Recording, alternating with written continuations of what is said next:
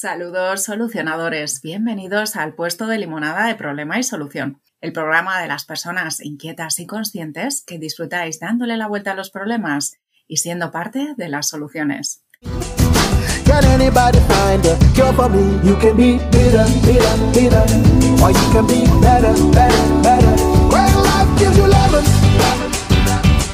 Soy Ana Gaer y ya sabes que si tú también quieres disfrutar de una vida más feliz, plena y consciente, puedes conectar conmigo en mi rincón en las redes de Enciende tu Talento. Y a nuestra psicóloga, escritora y mentora favorita, Alicia Baigorri, puedes encontrarla en Baigorri Alicia. Dicen que no podemos ver nada tal como es. Cada uno de nosotros miramos lo que vivimos hoy desde lo que hemos ido acumulando en nuestro pasado Hemos heredado estereotipos, versiones idealizadas y prejuicios de cómo son y deberían ser muchísimas cosas, como las relaciones, la familia, la pareja, la paternidad. Y a partir de nuestras vivencias, hemos matizado y reconstruido esas miles de versiones sobre el amor y el desamor, la unión y el conflicto, hasta llegar a prefabricar las nuestras propias.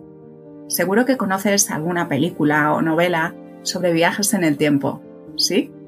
A lo mejor nunca te lo habías planteado así, pero los conflictos con las personas que tienes más cerca se parecen a esos viajeros en el tiempo, aunque estén aquí y ahora, están teñidos y cargados de pasado.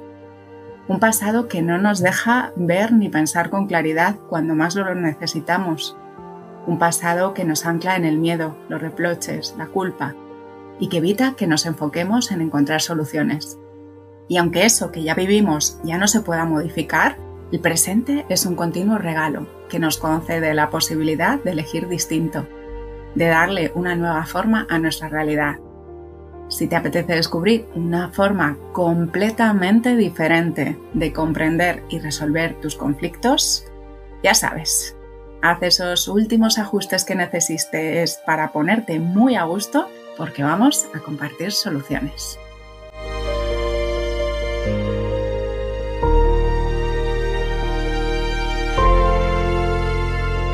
Y para hacerlo, contamos con nuestra compañera Alicia Baigorri. Bienvenida, Alicia.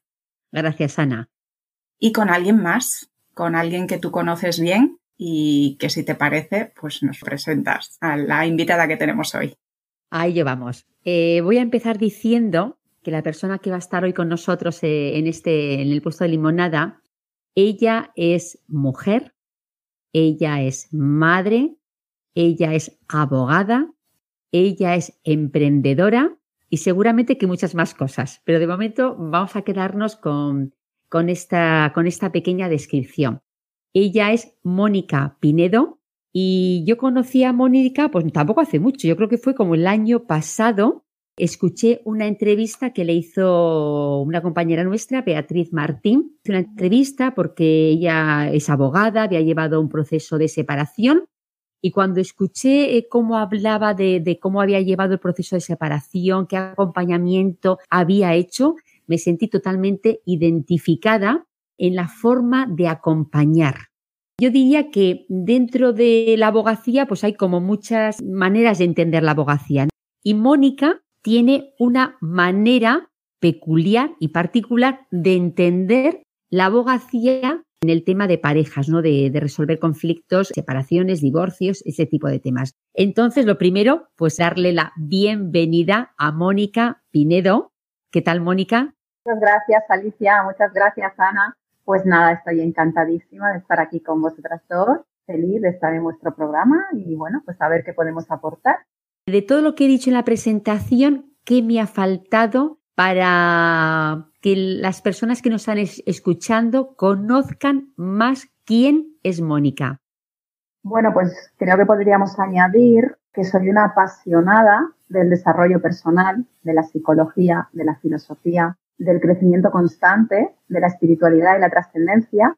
Y eso es lo que me ha hecho estar donde estoy ahora, porque precisamente ese es el punto que yo quiero dar al ámbito jurídico, hacer que las personas que tienen un conflicto y que se acercan a mí como abogada o a cualquiera de los abogados de Juiz Media conozcan que hay otra forma de resolver los conflictos que van más allá del ámbito legal, que pasa por la psicología, que es más conocida por todo el mundo, pero que también pasa por la astrología evolutiva y psicológica, por las constelaciones familiares, por la sistémica, por incluso mm, otras terapias energéticas y corporales como la eh, somatic experiencing, es decir, un montón de mm, técnicas y terapias que pueden hacer que la persona entre en conexión consigo misma y conozca por qué está en esta situación desde un punto de vista mental y emocional. Porque a veces solamente se va a lo que te está pasando externamente, a la situación que tienes en tu vida, pero no investigas qué es lo que te está pasando por dentro y qué te ha hecho estar en esta situación. Y para, sobre todo, para solucionarlo de una manera más integral y para mí más eficaz y más duradera. Es muy interesante. Esta mirada distinta a los conflictos que me ha llevado a vivir lo que estoy viviendo en el presente probablemente viene de muy atrás. Entonces, no, no se trata solamente de lo que tengo aquí, sino de, ir al origen en lugar de a esos síntomas, a esa parte aparente de, lo que estamos viendo para llegar realmente a una solución, como dices, Mónica, duradera. ¿Cuáles son los principales desafíos que tú te encuentras cuando las personas llegan y, están buscando esa ayuda, esa asistencia profesional que normalmente se suele limitar a lo legal? Pues cuáles crees que son las carencias que hay en ese enfoque tradicional y que vosotros habéis tratado de aportar esa nueva manera de entender las cosas, de decir, bueno, es que aquí estamos solucionando una pequeña parte, pero si no atendemos otras, pues al final nos vamos a quedar con una solución a medias.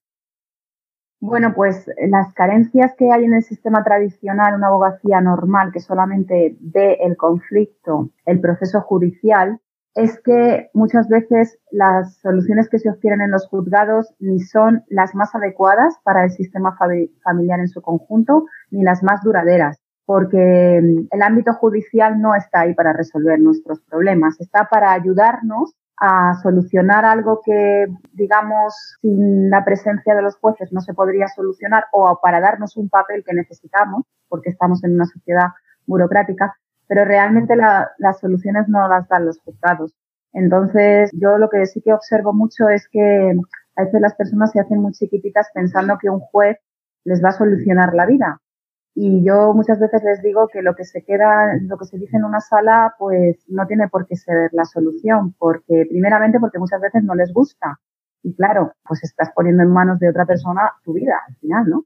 Porque claro, si te dictan una sentencia que no te está gustando, pues muchas veces la gente dice, ah, qué injusto, y ya con eso ya se aferran al papel de víctima y ya como es tan injusto, pues no miran más allá, ¿no? Entonces, es una decisión que ha tomado un señor o una señora, pero que no puede erigirse en el amo de tu vida, porque el amo de tu vida eres tú. Entonces, los juzgados no son la solución a los problemas, son una herramienta más que necesitamos para vivir en esta sociedad en la que estamos, ¿no? Pero realmente la solución la tenemos dentro de nosotros. Y es ahí donde hay que mirar, es ahí donde hay que investigar. Y para eso, pues, este tipo de, herramientas que nosotros proporcionamos te permiten, te permiten escarbar un poquito lo que tú tienes ahí, ¿no? Y te permiten mirar el sistema familiar en su conjunto y ver que la otra persona que tienes enfrente no es el enemigo. Es una persona que está ahí por algo, porque la vida te ha puesto en, tu camino, pero que, realmente no lo tienes que ver como el enemigo, sobre todo porque cuando lo ves como el enemigo, nadie gana. O sea, esto no es yo gano, tú pierdes, sino que todos ganamos. Esa es mi, mi teoría, pero no porque sea una teoría, sino porque es algo que he visto. O sea, he comprobado, he comprobado que los procesos que se resuelven de una manera eh, más holística, ¿no? Y abarcando todo el sistema familiar y teniendo en cuenta y, no tanto desde la emocionalidad primera, duran más. Esos, esos procesos, esas soluciones duran más y a la larga las personas están mucho más contentas porque luego hago seguimiento de las personas que vienen, ¿no? Y, hablo con ellas y, y, están más contentas. Y sin embargo las otras se han quedado ahí aferradas a la emoción, al rencor. Esas personas luego las vidas que tienen no suelen ser satisfactorias y es lo que yo quiero mm, dar a conocer, ¿no? Porque a mí me gustaría pues, que la verdad que las soluciones fueran satisfactorias de verdad. Igual que, que, existan profesionales de la salud, no nos descarga de hacernos responsables de cuidarnos a nosotros mismos y que si eh, tenemos un cuerpo que funciona mejor o peor, pues también va a depender de nuestro estilo de vida, de nuestros hábitos, pues en el caso del ámbito jurídico y de la abogacía, el que haya unos recursos que socialmente hemos generado para mediar en nuestros conflictos desde esa perspectiva legal, no nos vuelve de repente menores de edad que no somos capaces de decidir cómo elijo yo vivir mi vida y resolver, relacionarme y decidir cómo va a ser de ahora en adelante mi relación con las personas, probablemente las más cercanas y las más importantes en mi vida. Me parece fundamental este, vamos a hacernos mayores, empoderarnos y ser más conscientes y, más responsables a, llevar las riendas de nuestra vida. Mira, yo estaba pensando cuando, cuando os estoy escuchando, es como si Mónica, ahora con este nuevo proyecto que tienes de Jurismedia, eh, fuera como un doble grado, que ahora todo el mundo no hará, aparte de los grados, la gente hace dobles grados. Tú has hecho el, grado de, abogada, de derecho, y le, has incorporado el otro grado de pues, psicología, coach, ese, ese, tema de desarrollo personal, que pienso, pienso, pienso, a ver si es verdad que en, la, en el grado sí que habrá alguna asignatura relacionada a cómo comunicar con el cliente, cómo abordar su situación emocional, anímica, psicológica, una asignatura, pero tú has elevado esa asignatura de desarrollo personal, la, has elevado a un grado y has hecho un doble grado, pero esto es atípico en tu profesión. Tú eres la persona atípica que has creado un proyecto atípico y que abordas los conflictos familiares y relacionales de forma atípica. ¿Cómo te enfrentas a ser una abogada atípica? Pues mira, de decirte, Alicia, que yo pensaba que era más atípica de lo que soy. Me explico. Una vez que ya he iniciado este proceso, este proyecto, he empezado a conocer mucha gente afín, mucha gente que se acerca, como tú, por ejemplo, para conocerme, interesados en colaborar conmigo. Y luego, pues he empezado a hacer cursos relacionados con lo que estoy haciendo. Por ejemplo, hace poco hice un curso en Torrent, Valencia, de justicia sistémica. Cómo aplicar la terapia sistémica y las constelaciones familiares en los procesos de familia. Y ahí, pues, ¿cuál sería mi sorpresa cuando me encontré que estaba en una sala rodeada de personas como yo? Abogadas, muchas eran mediadoras, pero muchas eran consteladoras, eh, o sea, venían del mundo jurídico, algunas lo habían dejado, habían colgado la toga y otras continuaban como yo en los dos mundos. Es verdad que no somos muy frecuentes, pero no soy la única, eso sí. ¿Y cómo me siento? Pues a ver, me siento muy bien. me siento muy bien porque cuando yo me sentía atípica era antes. O sea, yo ahora miro para atrás y me doy cuenta de que siempre, siempre he ejercido la abogacía así. Siempre pero yo no lo sabía. Es decir, ahora que ya conozco más este mundo, me doy cuenta de que la he ejercido siempre desde esta perspectiva, ¿no? Del desarrollo personal, de la psicología, de las emociones, de tener en cuenta a la persona, del coaching. Pero antes yo esto no lo conocía, yo no me había formado y sin embargo también aplicaba la, parte jurídica así, ¿no? O sea, siempre he sido una abogada muy social y de hecho los clientes me lo decían. Entonces me sentía típica, ¿por qué? Porque claro, otros abogados pues no lo hacían, no lo hacían así. Y bueno, pues no, no me daba cuenta de que eso era un valor añadido. No me daba cuenta, incluso a veces me, me, me sentía muy mal, ¿no? Porque me sentía muy indignada, porque ya no estamos hablando solamente de los justiciables o de las personas que vienen al, al despacho, sino también del trato que se da institucionalmente a las personas, jueces, los fiscales, los funcionarios de justicia, yo me sentía muy indignada con el trato que se daba a mis clientes, que era una deshumanización brutal. O sea, yo he llegado a ver cosas muy fuertes, muy fuertes. Entonces, claro, me sentía muy indignada yo veía que luego eso no era compartido con muchos compañeros míos porque no tenían esta perspectiva social. Y el cliente, pues como que le daba un poco igual. Se dejaban la toga y se olvidaban. No, no digo que todos los abogados sean así, ¿eh? pero sí que es cierto que había muchos que sí. Entonces, claro, yo ahí me sentía un poco como fuera del agua. Y ahora que estoy haciendo, yo creo que aquello para lo que he venido a este mundo, sinceramente, pues ahora no me siento atípica porque me siento como soy. O sea, yo soy lo que estoy haciendo ahora. Entonces ejerzo la profesión ya de una manera como más clara, ¿no? O sea, ahora ya sé quién soy yo y entonces ya hago honor a esto. Y cuando voy al juzgado, cuando estoy con el cliente, ya sé lo que estoy haciendo. Antes era como, a lo mejor podía sentirme como rara, como impostora, como que estoy, ¿no? Y ahora no. Sí, yo estaba pensando en que la mayoría de nosotros conocemos esas historias de cómo han terminado los conflictos desde ese enfoque tradicional de la lucha, del desencuentro, del intentar ganar, como, como decías, Mónica, y que o a través de experiencias propias de familiares cercanos, de personas cercanas donde hemos vivido esos dramas y esas situaciones tan difíciles o incluso pues a lo mejor hemos tenido más suerte y lo hemos vivido más a través de el cine o de las novelas o, de los medios de comunicación, pero esa parte es más familiar. Y a mí lo que me gustaría es que tú nos compartieras esas otras historias que podemos llegar a vivir si enfocamos estas vivencias de una manera distinta, ¿no? Con ese enfoque más integral que tú propones y yendo al origen para, en lugar de dañar, resolver y para plantearnos que si suelto esa mochila y suelto ese pasado, pues voy a poder disfrutar de mi presente y voy a poder crear un futuro como yo me lo imagine, como yo lo quiera. Entonces, a mí me gustaría eso, conocer a lo mejor esos casos de éxito, esas, esos finales felices que seguro que habéis vivido a pesar de que el punto de partida haya sido una situación de conflicto. Yo creo que la clave es empezar a hablar con los clientes de una forma cercana para entender qué es lo que realmente quieren, para que se quiten un poco todas esas creencias y todos esos tópicos con los que vienen, que seguramente les habrán explicado familiares, pues que tú tienes que hacer esto así para conseguir esto, porque fulanita lo ha hecho así y se ha quedado con la casa, por ejemplo, o menganito pues ha perdido los hijos porque la mujer pues le ha denunciado. Entonces vienen con muchas ideas preconcebidas de otros casos similares, sobre todo pues cuando les cuentan la familia, ¿no? Y cuando empiezas a hablar con ellos empiezan a escuchar que hay que no es no es todo A o B, que cada proceso es diferente, que cada familia es diferente, que cada caso es diferente y que lo importante es lo que tú quieras porque cada uno tiene su mochila. Y a lo mejor hay personas pues que no les interesa determinadas cosas y no tienen por qué hacerlas. O sea, no porque nos hayan dicho socialmente que eso es lo que hay que hacer o que eso es lo que está bien, lo tienes que hacer tú porque a lo mejor a ti ahora no te va bien. Por ejemplo, yo te puedo poner casos, por ejemplo, de víctimas de violencia, ¿no?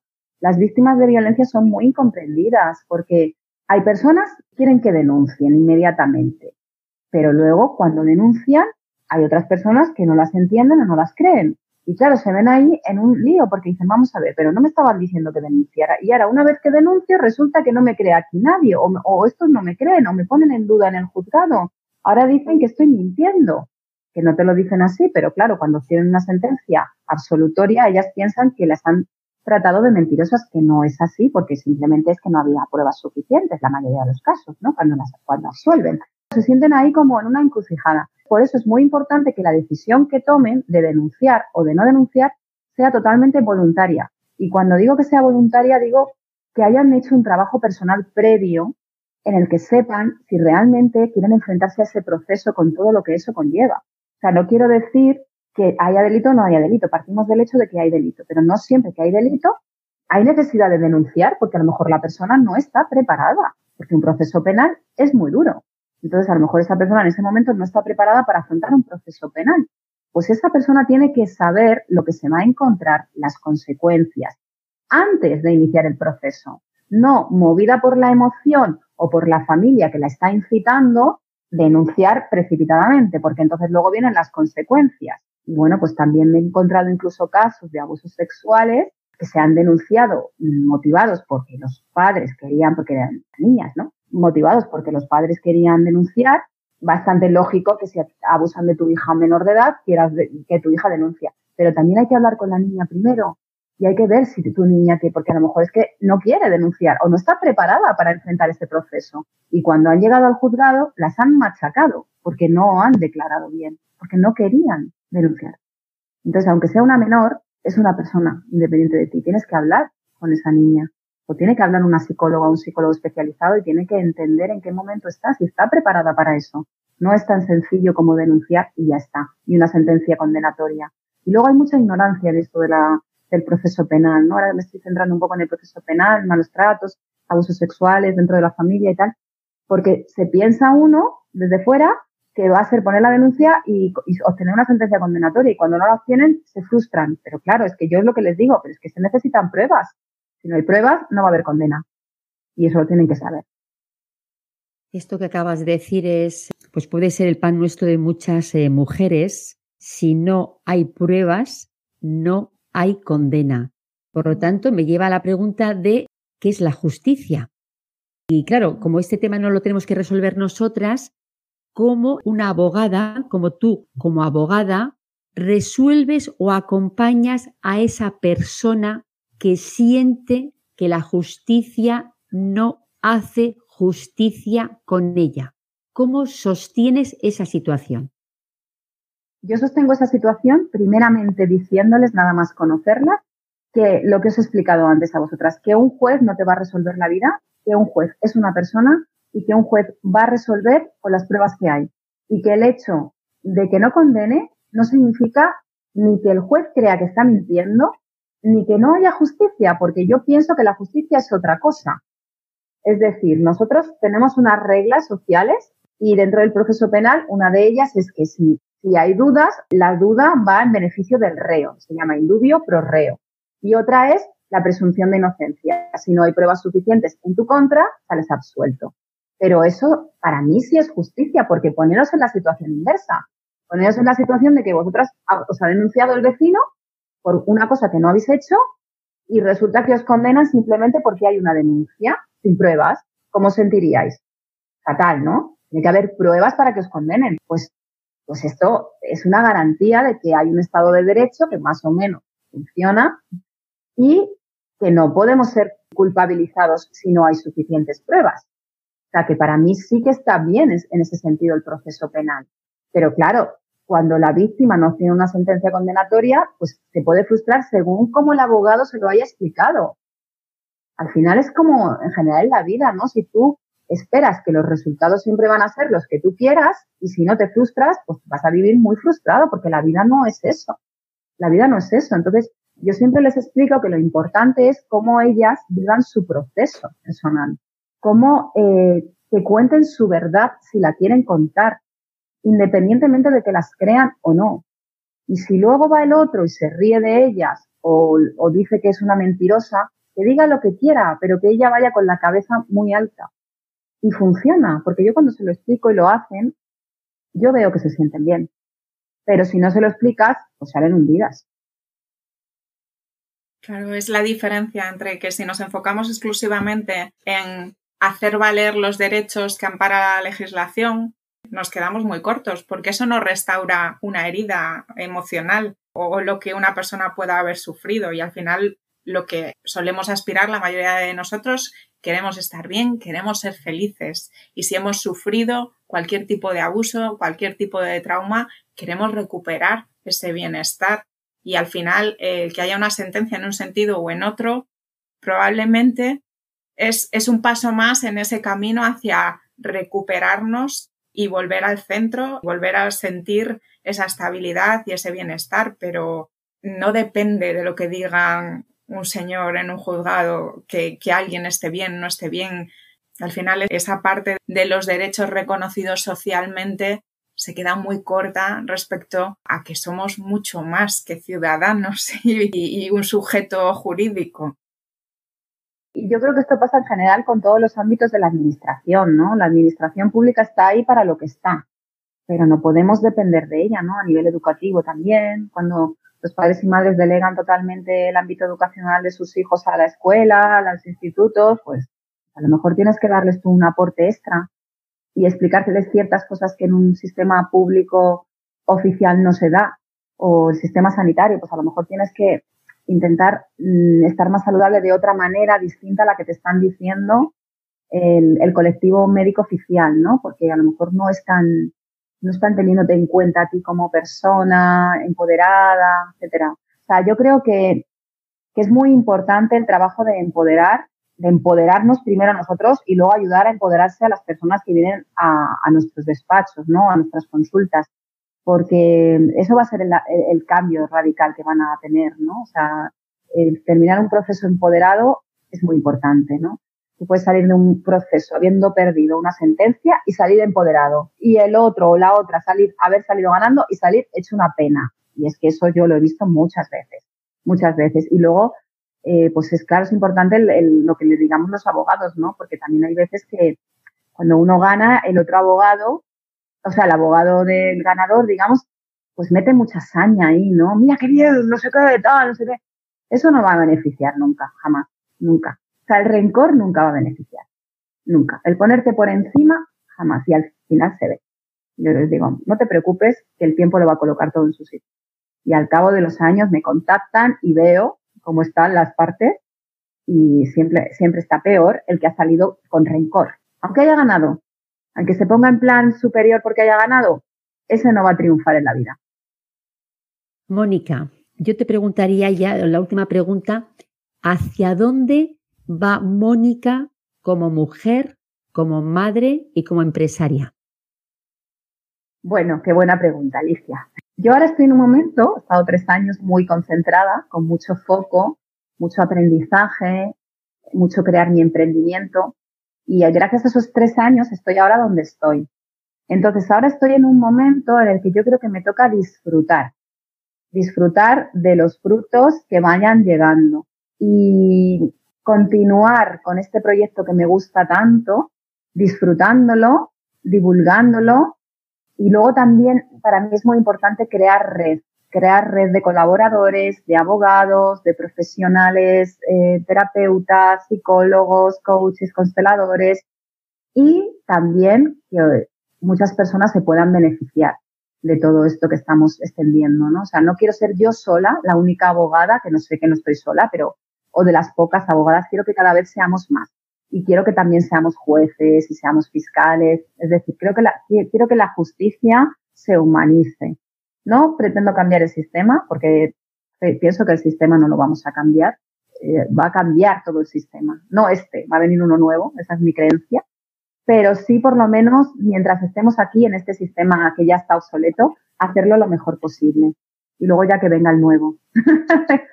no sé si lo veré yo, quizá mi hija, quizá mis nietos, pues esas personas, Mónica, que estén en esa situación en la que me estoy planteando que necesito un profesional a mi lado, una idea, algo que tener en cuenta si están buscando esa nueva manera de resolver sus conflictos, una idea, unas claves y luego también, pues eso, cómo os pueden encontrar en Jurismedia, cómo llegar a vosotros.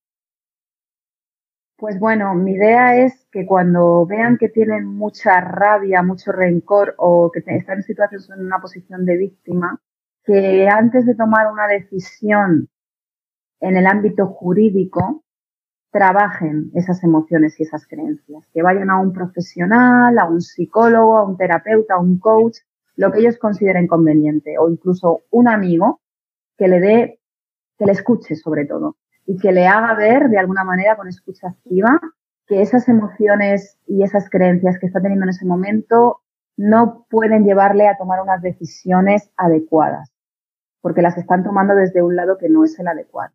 Eso para mí es muy importante.